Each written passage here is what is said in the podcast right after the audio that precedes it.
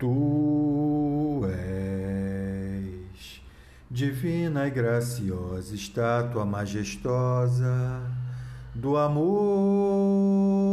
por Deus esculturada e formada com ardor da alma da mais linda flor, do mais ativo olor que na vida é preferida pelo beija-flor. Se Deus me fora tão clemente aqui neste ambiente de luz, formada numa tela deslumbrante e bela, o teu coração junto ao meu lanceado, pregado e crucificado sobre a rosa e a cruz do arfante peito teu. Tu és a forma ideal, estátua magistral, ó alma perenal do meu primeiro amor, sublime amor. Tu és de Deus a soberana flor.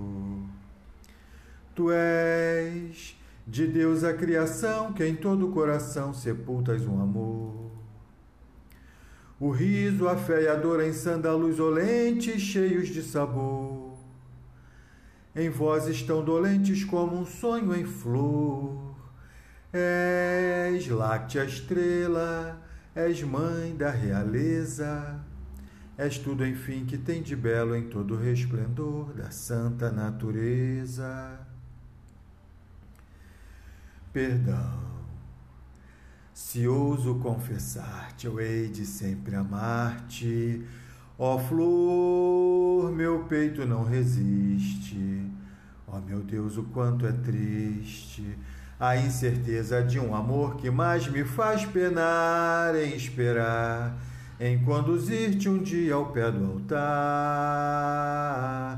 jurar aos pés do Onipotente, em preces comoventes de dor, e receber a unção da tua gratidão, depois de remir meus desejos em nuvens de beijos e de envolver-te até meu padecer de todo fenecer